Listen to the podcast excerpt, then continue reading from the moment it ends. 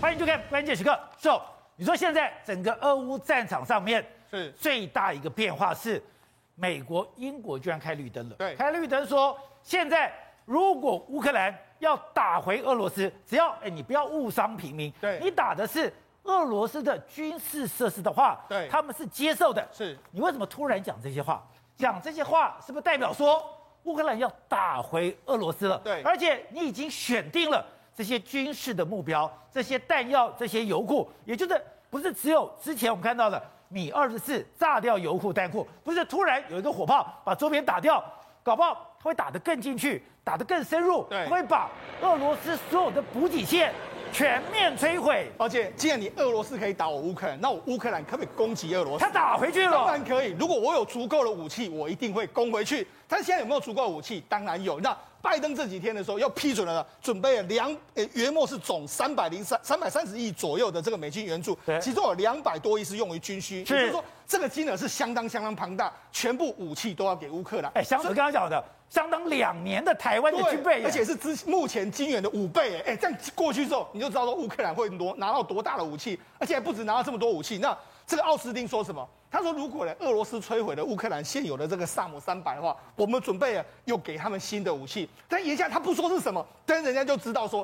会给他爱国者三。对，所以等于是说，经过这一轮之后，哎，现在的乌克兰的装备已经慢慢变成什么？变成北约军备，变成是美国的装备在跟俄罗斯打。所以他当然不只是可有可能在乌克兰境内有可能会打打的这个让俄罗斯吃瘪之外，他当然还可以攻击你俄罗斯的这个境内。所以你之前讲过。”现在美国正在乌克兰，甚至在整个中东欧进行了一个腾笼换鸟，对，他要把原来的俄式装备一个一个在战场上把你给消耗掉，对，消耗掉了以后，美式军备就进来了，对，现在真的已经这样做了，是，而且这些美式军备是。有可能穿越边界打进俄罗斯，对，所以现在整个俄罗斯呢真的是抓了一弹，为什么这样讲？你可以看。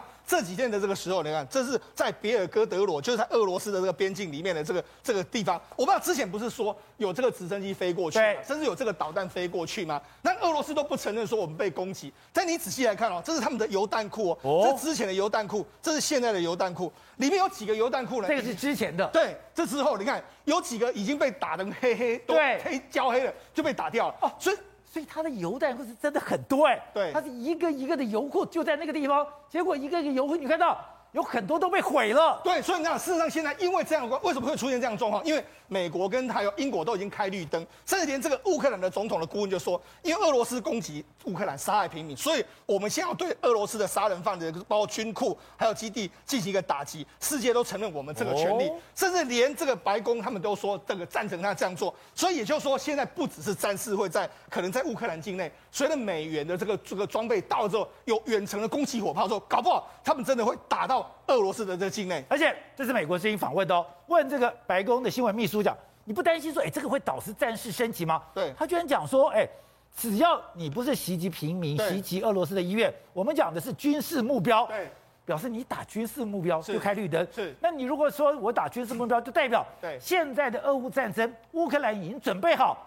去打俄罗斯境内的军事目标了，全世界都已经给他开了绿灯。好，那为什么你就讲说，哎，为什么乌克兰能够打在这场战争打得这么好？我就跟他讲，乌克兰的军队一直在进化之中。为什么一直在进化之中？那实际上这一次呢，美军也在乌克兰的战场里面试试这个尝试一些新的这个战法。那新的战法，你看你就知道，事实上，哇，这个放之前。这是 Stanga P 的这个反坦克反坦克的导弹，对，过去是单兵操作，先射单兵操作，还有包括刺针飞弹，这些都是单兵操作。可是那事实上，在这个地方呢，他们乌克兰军方把它改到这样，他们用这个装甲越野车把它装在上面，这个上装装甲越野车，然后就把它架在上面，架在上面之后，你看，哎，它变成是说过去呢，你人员移动比较慢，对不对？对。它现在变成单兵，你移动非常快，它只要两个人坐在上面之后，哎，它车可以开得很远的这个地方，而且越，你看它都是越野车规格，对，越野车规格的话，哎，根本没有受到地形的这个限制啊，虽然。很快就可以移动到别的地方去啊！我两个单兵，或者我后面又站一个人，对，我可以快速行进、快速攻击、赶快撤离。对，所以你知道他们的这个打的这个速度当然越来越快嘛。那大家移动的速度越来越快，所以这就把监视武器变成了放在机动车辆上面了。所以为什么我们可以解释说，以前不是说好像都打坦克吗？为什么现在摧毁越来越多的飞机，对，越来越多的直升机？因为它可以跑了，它也可以追踪你啊，它也可以速度不不逊于你太多的这个状况之下，所以你看他们等于是整个移动的速度加快非常多。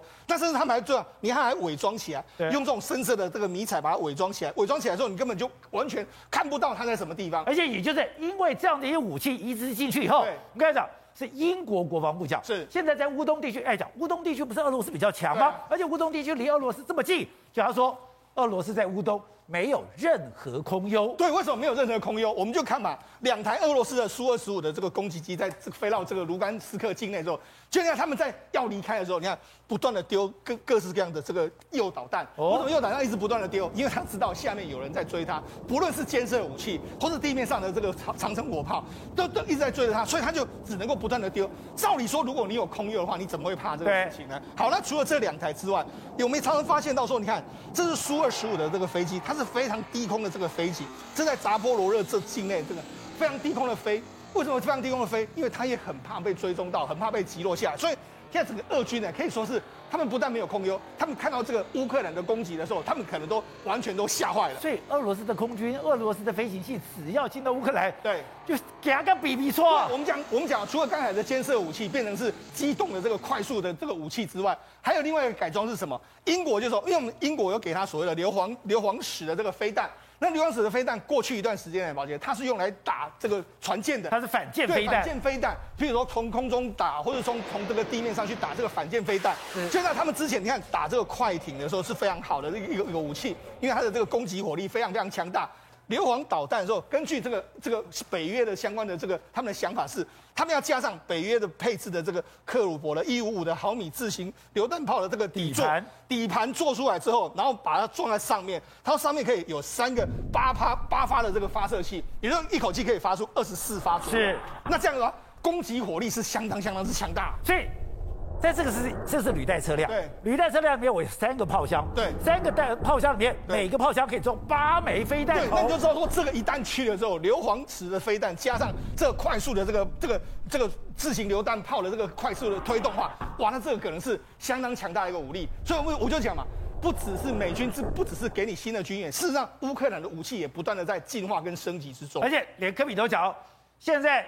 幺幺七拐拐拐已经在这个有的在飞机上，对，有的现在已经就定位了。是，现在不是讲说，哎，我不是只有给你拐拐拐，不是讲要把它训练吗？对，还真的已经帮他训练好了。是，不但训练好了，我们现在看这个最新资料，原来加拿大在过去几年已经帮乌克兰哦，加拿大哎，对，帮乌克兰训练了三万多名的士兵了。没错，事实上目前美军呢就说，因为我们现在运往乌克兰的这个武器呢，将会开始对战场产生一个实质的影响。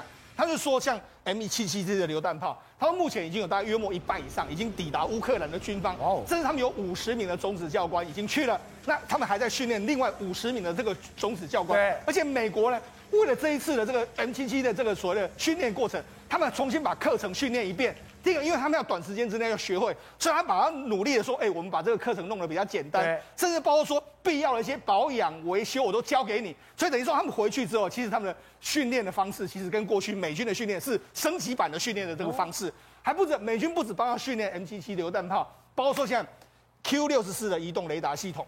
包括 M 一一三的这个装甲运兵车，对，甚至还有无人。我们不是说它有提供这些无人的这个海防舰吗？它连无人海防舰都可以操控。这些全部呢，美国都给你训练。美国给你训练，你看，他是说这个，包括说这个 M 六四的移动这个雷达站，它有五十多名的乌克兰士兵在训练。那另外一个，包括说 M 一一七的这个，也是大家都训练五十个人左右。那雷达雷达的这些训练方式，训练完之后都准备让他回到。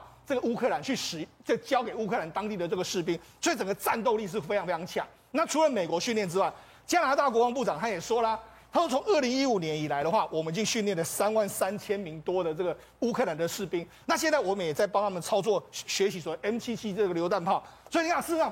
欧美、美国跟加拿大都不断的在训练这些种子教官，训练这个人员，难怪他们在战场上面使用是相当得心应手。搞了半天说为了这场战争，对，美国、加拿大、英国已经准备八年了。啊，那不止准备八年，我刚才一开始不是就讲吗？经过这一次的战争之后，乌克兰现在已经慢慢的变成是纯北约的这个军事装备。我们就讲嘛，这让国国防部、美国国防部长说什么？他说，如果俄罗斯摧毁乌克兰的萨姆三百的防空系统的话。美国和联国会、盟国会合作来取代他们，但是我们不会说用什么取代。但是大家都知道，美国就是爱国者三，三，所以呢，爱国者三搞不好也会部署到整个乌克兰的这个境内，包括连这个北约秘书长斯托芬伯伯格他就说什么，他说了，北约要对乌克兰进行一个长期的援助，还有帮助他转型，从旧的苏联的时代转化到北约标准的武器跟系统。所以他讲的非常明白，他就直接就给你这个样子了。那不只是我们刚才讲的这个陆海空，包括说这样的步枪的规格，过去他是用苏联制的 AK 四十七，也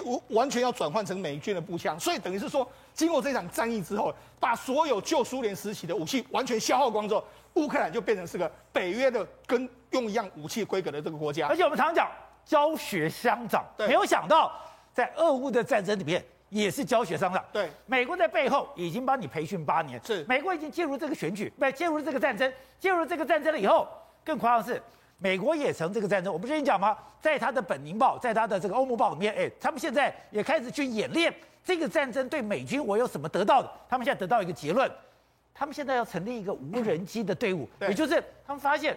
未来的战争，无人机非常重要。没错，实际上这一次的这个战争对美军来讲相当重要，因为他们虽然没有在战场上，但他们吸取了大量的这个经验。这几天的时候，空军、陆军、海军还有海军陆战队的这个司令官都到参议院去作证。他们说，他们最近呢在汲取整个乌克兰战场上面的一个非常重要。所以你看，他讲得非常清楚，在本土的话，美国的特种作战处于一个拐点。为什么处于拐点？因为过去美国十几年来，它的最主要思想是反恐战争。但是经过这次之后，他想说，哎，不是，我可能未来要应付的是平原战争，或者像跟类似跟中国对抗这种战争。专家说什么？这十年来我们要转化成什么东西呢？他们现在考虑什么？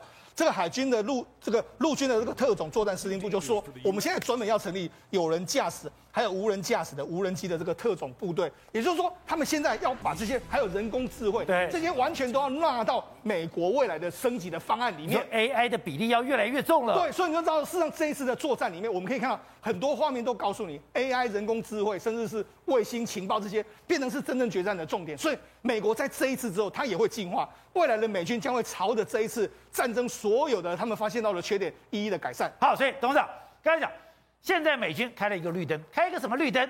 你可以打回俄罗斯。你说这是一个重要的讯号，而这个重要的讯号将是俄乌战场上一个重大的转变。对，俄乌战场现在是这样子，他现在啊，你看他让等于说拜拜登等于说白宫当局允许啊允许这个乌克兰的部队对，或是他的武器或者火炮能够攻击到俄罗斯的本国国力，哎，这是很大的事情啊，对不对？一个是你是防御性，你在打我，普丁已经威胁我要用核弹了，我已经威胁说我要打到你的这个北约的国家了。结果现在美国不但没有退缩，美国不但没有去安抚普丁，美国居然讲说，你这是你的军事需求，他们可以接受。那我就请问你一个问题：这个有可能乌克兰敢打过去吗？当然不敢。所以他这句话就是他有心理准备，我拜登要有，如果最坏情况发生的话，我美军就跟你俄军干了。对。主要他聊了 k 他才会讲这个话，不然讲这话干嘛？你说这是聊了 k 的感觉？聊了 k 嘛，不然他就把握嘛，他就把握这个事情有可能会发生嘛。那为什么会发生？现在我们在分析，他现在要顿巴斯是主战场，对不对？对。现在我们要知道，这种大这个这个是大正面的作战的时候，你就知道主要就是炮兵啊、装甲车啦、是空军的这种这种地空地空一体协协同作战啊。对，然后最后就是步兵的占领嘛，对吧？大几个阶段，这个全世界都知道，就那么简单的一个事情。最后我们现在加一个东西叫做无人机嘛，是，对不对？还有一些其他的这些所谓的情报跟反情报系统，怎么搞？就这些名堂在搞来搞去了，也就我们专家在旁边大概也想不出是，也也可以来补充，还有什么新的玩意儿不知道。但是这里面有一个核心问题，就是说泽伦斯基亲口要求，他为了顿巴斯作战。他必须迫切的需要幺五五榴弹炮，对不对？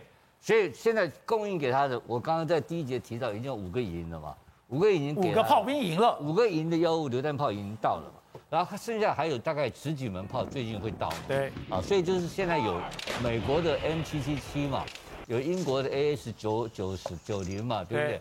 还有这个。还有是应该是法国的什么？法国还有法法国一个一个一个一个编号，所以这都是北约统一的这个这个编制的统一的统一的这个规范的这个统一的军火，对不对？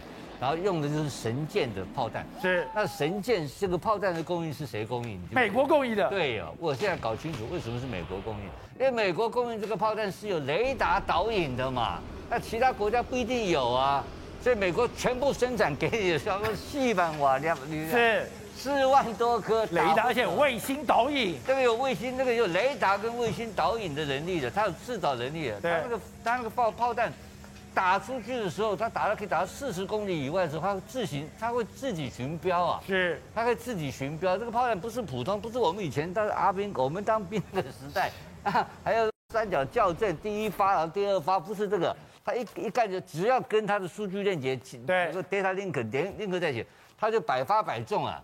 这种东西嘛，好，这是第一个东西。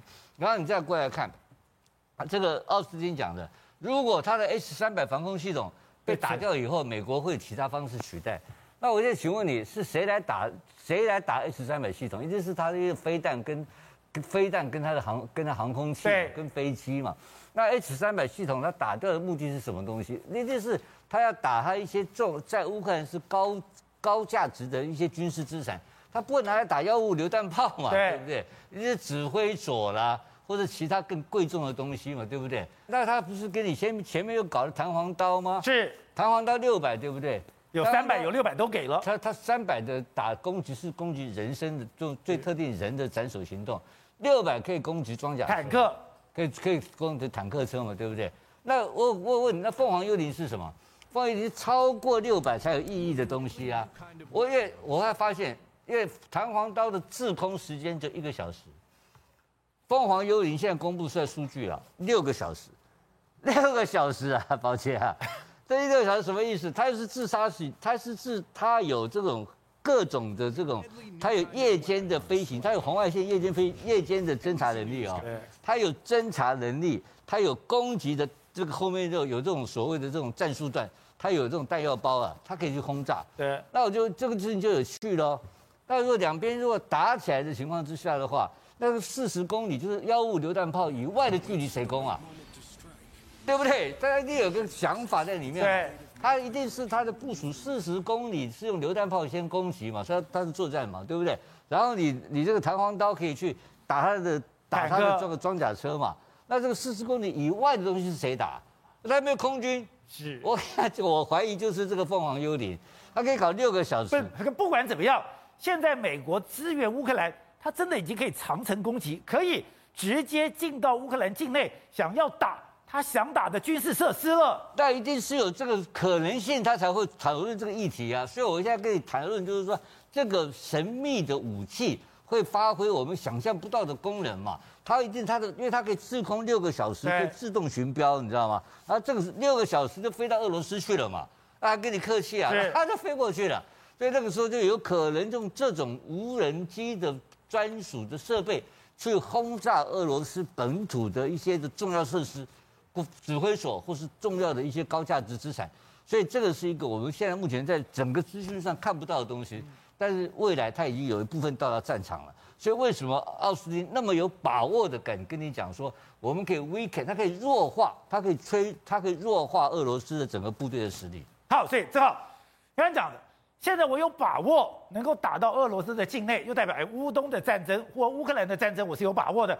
这两天我们看到俄罗斯他又开始饱和攻击，对他把车臣那一套 TOS One 狂轰滥炸。本来想我炸完了以后，我的坦克就往前进，而且他这次坦克也学乖喽，我没有在一字长的阵，我中间也可以彼此来支援。可是没有用，你已经狂轰滥炸，你的 TOS One 已经炸了，你的空中的炸弹也炸了，你什么大都炸打了，结果没有任何动静。就是没有任何东西。我们看到在这一线里面，互有胜负，因为得伊九姆则得顿巴斯啊，所以乌克兰跟俄罗斯在伊久姆这边是哎寸土不让，否则为什么俄罗斯的总参谋长？格拉西莫夫要到伊久姆，总参谋长就来了。因为是这样的，我们现在看到这个是伊久姆的夜间作战呢。简单讲，现在伊久姆乌克兰跟俄罗斯的作战呢，完全是寸土不让，而且二十四小时开战。而且除了在夜间作战之外，就两边都打夜战。对，都打夜战之外呢，哎，在白天的交战也是非常非常让我们觉得说非常非常夸张。像这种白天作战也是几乎二十四小时都在作战。甚至呢，俄罗斯哦，哎，真的总参谋总长到伊久姆真的不太一样喽。现在我们看到俄罗斯在作战过程中，你看，哎，没有在一字长城阵，他们拉开一定程度的间距。但是你也看到他们就一整排就直接去往伊久姆的西南方，因为目前伊久姆是俄罗斯占领的，俄罗斯希望拓展战区往伊久姆的西南方去这边去做所谓进攻。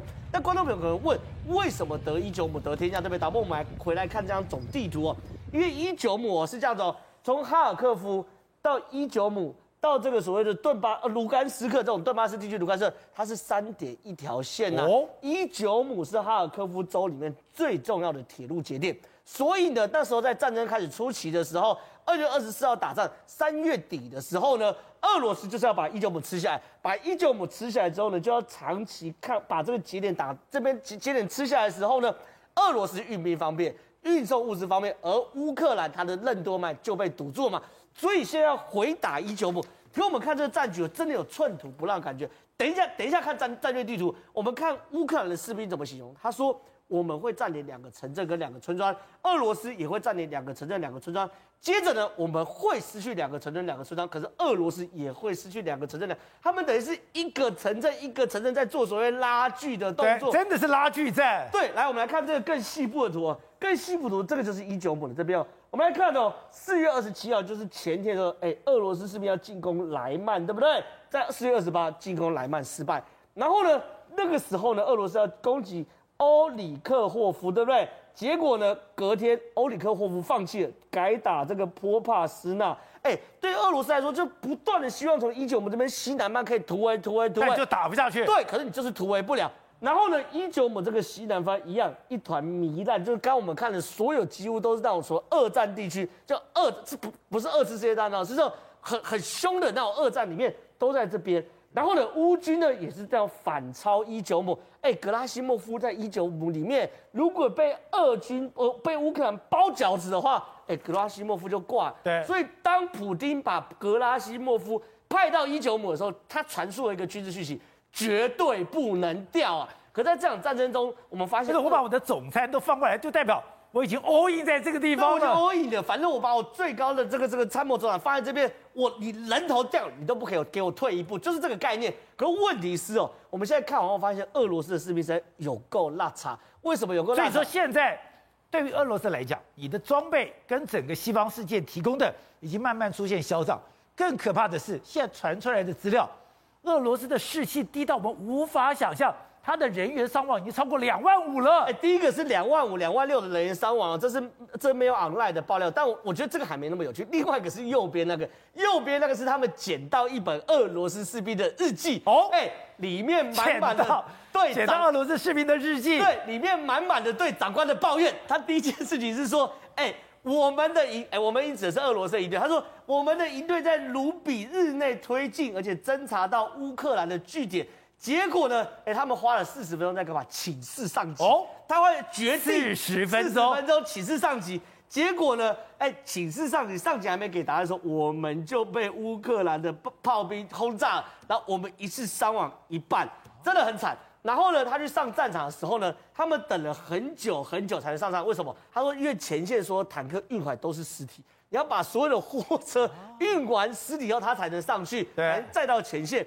然后到了前线呢，很冷，对不对？他说你不可以点火，因为你点火会被抓到。对，所以他们就只能真的穿着厚厚衣服，然后在这边。所以你现在看到这些卡车，嗯、一辆一辆的，上面都是乌克兰的士兵的尸体。对，对，然后呢，和俄罗斯的尸体，都是俄罗斯的尸体。然后他继续讲哦。然后呢，指挥官呢也很非常，他说指挥官也非常非常脑残，明明就知道这边不 OK，可是因为上面下了死命令，指挥官就带人一直带人去往同一个地方去自杀攻击。然后呢，冲到一次死了二十几个，冲一次死二十几个，冲一次死二十几个。他说一周内换了三个连长，里面有两个阵亡啊，然后排级别军官也全部死伤殆尽。所以他说打到现在后来完全没有士气嘛，所以这个日记是非常精精精彩的。甚至呢，乌克兰情报单位还有截获俄罗斯大兵两个俄罗斯大兵聊天内容，一个就保杰哥，你刚刚讲已经死伤两万九五千九百人，这是一件事。另外一个俄罗斯大兵更惨，他说他的旅长被炸到反弹回来营地，反弹回来营地，他内脏已经外露了，他们必须把他的这个内脏收回肚子里面，然后上飞机去后送。所以你就可以知道这场战争打的是。真的是太惨烈了吧？非常非常的惨烈啊！他说士兵都已经精疲力尽啊，我甚至哦，哎，指挥官哦，说他的士兵带到什么程度？大家精疲力尽，对不对？指挥官说，我甚至向他们开枪，他们都不愿意上战场。你就知道整个俄罗斯的士气真的很惨。好，所以国民刚刚讲的美军，他是教学相长，我一边打仗，一边从这个地方开始进行战场模拟，再从这个战场模拟再学到美军下一步要做什么，因为。我们看到他们的军官在国会听证的时候讲，原来过去二十年他们全做做反恐战争，反恐战争对这个大平原是不一样，所以他们开始要重新回来，所以我们做全部的检讨，全部检讨之后有一个关键点，他们要成立一个无人机的大队，哎，代表现在的战争，特别是这种大国战争，得无人机者得天下。没错哈，其实我们看，其实美国的用意很明显，他是呃想说哈，趁这个机会哦，哎，趁上俄乌战争，把哈以前哈乌克兰的二二式的旧式装备哦，给它替换掉，哦，替换掉完之后，哎。我美国的装备哈来来补你，好来补你。我们刚刚已经提到，不管是弹簧刀哈、凤凰幽灵哈，甚至哈英国的火影无人机，哎，这些无人机哦，当然的硬体都进来了。但是我们也知道说，哎，美国之前有有偷偷啊，不是偷偷啊，也公开说，哎，派员哈带训、受训，哎，这些呢无人机要做什么呢？第一个哈可以做先行侦察，那第二个呢，哎，可以哈直接当做呃自杀炸弹来攻击。那呃，这么我们刚刚讲过，不管是弹簧刀吼，或者凤凰幽灵吼，它可以滞空一个小时，或是六个小时，哎，这个都要经过仔细的操控跟计算的，因为它在后面的指挥所那个战场行驶度哦，跟前线看到的士兵所看到完全不一样啊，完全不一样，就是说在战场上哦，这么多的无人机哈，假设哈在天上飞，哎，其实呃美军或是乌克兰本己方。他也担心这些无人机会误击自己啊，所以这些呢都要经过长期的训练。所以其实美国啊，他们很聪明，哎，他们说我们要成立哦，呃，他们自己讲说我们要成立无人机大队，哎，但是呢，新成立的这个无人机大队会不会把相关的经验、战术、战法传授给乌克兰的？哦，这个想必然会哦。那除了哈这个新装之外，我们刚才其实看到有两个有趣的画面哦，一个是所谓全地形车哦，搭配那个反战车飞弹哈，对，那个反战车飞弹，我们先讲哦。这个全地形的啊，对，就这样，这叫全地形车。全地形车，哦，全地形车你可以看，哎，它旁边好像没有车门嘛，其实没有错，它就呢不强调它的防护力哦。就一般来讲，我们车子都有车门，哦，对，装甲车也有车门，哎，这种全地形车它不强调它的防护力，换句话说来，它强调它的进攻性啊，进攻性叫全地形车，它可以哈，就在道路不平哦，铺装不等道路上前进。那乌克兰的境内哦，确实有一些沼泽地啦，或者崎岖不平地哦。这些轮型车辆哦都可以前进哦。那我们看到哈，这个所谓呃反战车飞弹是比较算是比较旧式，但是还是很有用哦，还是很有用。就是说你把哈这个旧式的反战车飞弹哎架在哈这个全地形车上，哎它可以到处跑。那如果说到处跑的话，其实它这种全地形的它后面通常哈会搭载两两到三名士兵，那多余的空间啊搭载弹药哈跟所谓的呃副油箱，好，所以油箱就是油桶，油桶说它可以长期奔袭哦。这个呢，赋予哈就是旧装啊，就乌克兰的军装军队是旧装，但是赋予它新生命。那呃，我们来再来讲哈，呃，为什么会这么有趣哦？其实我们可以看到啊，其实这些全地形车哦，包含其实还有下一张哈，下一张是硫磺飞弹，更有趣哈，有硫硫磺飞弹，它是一个反舰飞弹，对对，就这硫磺飞弹、反舰飞弹，我觉得也可以装在车辆上面。这个硫磺硫磺飞弹本来哈是呃用在所谓的空对地，空对地说哎一架直升机哦，原本哦假设哈在四枚的重型飞弹没有。现在硫磺呃弹呃硫磺飞弹，它可以装很多枚哦，这叫空对地。那空对地的话，其实呃这个不打紧，现在乌克兰空军没有这些航空器，没关系。其实这个呃刚才那个所谓的轮型，你看履带甲具，就是说。哎，我英国呢帮你改装，说你用旧的车，这是那个俄罗斯的旧旧款车辆。哎，旧款车辆呢上面搭载了几枚硫磺飞弹呢？是三乘八，好，就说一个炮车像有八枚，就是说你居然哦有三乘八，这个威力有多大呢？我们一般来讲哈，比如说阿帕奇直升机搭载十六枚地狱反反战飞弹，哦，那交换比假设一比十六，哦，那你看哦这个呃硫磺飞弹，哦，就放在哈旧的呃履履带甲上，它居然有三乘八，如果说。通通发射出去，哦，真的哈，如果都命中的话，它有二四比零的交换比哦，就交换比如说我可以打二十四个目标，损失啊这一辆呃硫磺发射车，但是呢，我可以击毁你俄罗斯二十四辆或是二十辆的战车，这个是很划算的不对称战争。那当然当然，呃，除了这个是旧瓶新装之外，我相信啊，我相信其实不管是英国或是美国，其实他们陆陆续续会提供更轻便的武器哈，更好的载具。好，所以各位，你说这场战争。其实它不是这个结束就算了，一个新的欧洲社会，甚至一个世界的版图，现在在重组当中。英国最近派了八千名，哎，英国其实军人没有多，没有很多，一下派了八千个人到了欧洲去参加军演。你说就是要要马上介入，未来欧洲会有一个翻天覆地的大变化。这个八千名很奇特哦，它不是只有集中在什么波兰、保加利亚、罗马尼亚这这前面而已，它是从北边芬兰、瑞典开始，然后呢沿着波波兰、保加利亚、罗马尼亚这样一下来，对，还到马其顿共和国，所以一直到希腊半岛那边去了。所以你看到一件事情，就是说它整个防线围堵起来，就是告诉你这也是英国它的势力范围扩展到这边来了。那以往来讲的话，那就是北约的最东扩的地方，最东扩的地方。那那那它摆这个至于德国跟法国于何处呢？德国、法国的角色在哪里呢？所以这一次的这个俄乌战争。英国八千人跨过法国，跨过德国，跑到最前线去了。啊、你顶多就是俄这个法国马克龙不再打电话给普丁而已啊。然后那个肖兹来讲的话，就赶快跑到亚洲来，然后赶快跟俄罗斯要切八段了，赶快把这个能源弄掉。所以这件事情让整个欧洲国家都开始觉悟了，就说到底我们的安全在哪里？这不是只有经济问题而已。我经济问题的话，我在做生意，然后拿能源，大家过得好好的，不是很好。结果没想到真的发生战争了。拜登一直在跟你们讲说会发生战争，你们竟然不信，然后。这个之前不是讲说北约脑死吗？这是法国马克龙自己讲的啊。那现在不是活过来了吗？那活过来之后怎么办呢？当然就是未来就是由英国跟美国来主导。那当然美国管不了那么多事啊，他还有印太地区要管啊。所以啊，美国现在设下了我我在想这个战略，什么战略？在整个印太地区来讲，堂口就是日本；堂欧洲来讲的话，堂口就是英国。所以就代表说，为什么？因为。整个国际社会，大家不是说都是一个无无国无那个无秩序的国际社会吗？它是一个丛林社会吗？那就是当老大，谁当老大嘛？今天中国、俄国你要搞军力，我今天美国搞给你看，真的什么叫做军力强国？什么叫军事强国？这是这么干。美国是总舵主，他是提这个总把子。可是我今天两个堂口，一个是日本，一个是英国。对，英国就把欧洲好好管好，不然的话，英国没事派八千名到前线干什么？而且我现在发现这个战争之后，发现。他现在中东欧都是变成美国小老弟了。是的，然后还有英国还告诉泽伦斯基说：“你继续打，没关系，继续打。”所以我们在想说一件事情哦，你今天已经开绿灯，让泽伦斯基可以攻进到俄罗斯的国土，那谁要去攻？刚刚董事长有提到幺五五榴弹炮，还有相关的其他怎么那些无人载具，其实它射程有限，对，大概都是四十公里到一百公里、一百五十公里左右。那你如果真的要打那么远的话，要么就是这个这个弹道飞弹，对，要么就是什么东西，就是派无人在那个真直升机直接冲进去，就像上一次去打那个贝尔格罗格的那个那个油掉两个米二十四进去，对，那那个晚上跑进去啊，但问题是什么？你不要以为俄罗斯它没有这种监射飞弹，它也是有的啊，所以你可以在乌克兰可以用监射飞弹、用刺针飞弹把这个。俄罗斯的直升机打下来，把它苏二十四、苏三十五的这些直升机打下来，哎，这个战机打下来，难道俄罗斯那边就不会有用这个东西把你的乌克兰的这些东西打下来吗？会嘛？所以我们看到一件事情啊，其实啊，昨天其实啊，这个有传出一个讯息出来，就是说他们有乌克兰泽伦斯基他们在这个南韩的国会当中有要求说，哎，希望你南韩给我们一些军事方面的一个协助。对，结果开出来清单一百五十项到两百项的清单当中。竟然有些东西是南韩从来没有对外公告的，然后结果这些东西的话，嘿，这个南韩军方吓死了。乌克兰怎么会知道？乌克兰怎么会知道呢？这就是美国人告诉他了嘛，对不对？那美国人告诉他，到底是告诉他什么东西呢？哎，其实南韩有发展出一个东西叫什么？就是你刺针飞弹飞过来的时候，已经在空中了，准备打到了直升机的时候，结果呢，那个直升机的后面呢，可以扫出镭射光，那扫出镭射光之后，就让那个。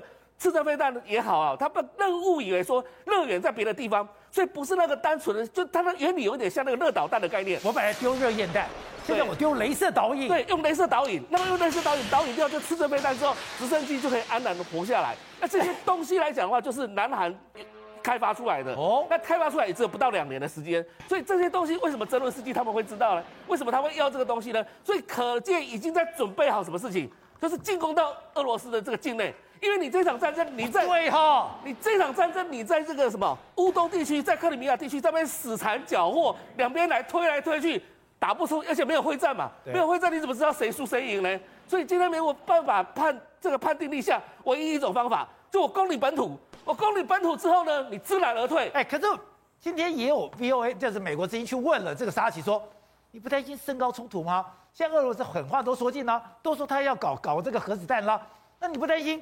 全世界真的卷入第三次世界大战吗？当然，大家都会担心。但问题是什么？一战止战嘛。你现在俄罗斯在那边恐吓说会用核子弹。你看今天在这个英国的苏格兰这个港口就出现了什么？英国、法国、美国的核子动力的、核导弹的这样的一个潜艇都在那里了，就集结那里，然后在那边开会，在那边演习，然后你可以看看到一件事情，就未来来讲的话，这三个国家他们也是核武器啊，你不要以为说你只有你 有，这对只有你有而已啊，你这你轰炸来啊，大家要么就是同归于尽嘛，所以在这个情况之下，最好就是大家制止不要用核子武器，那其他的用常规武器，我们来好好的打一场战争。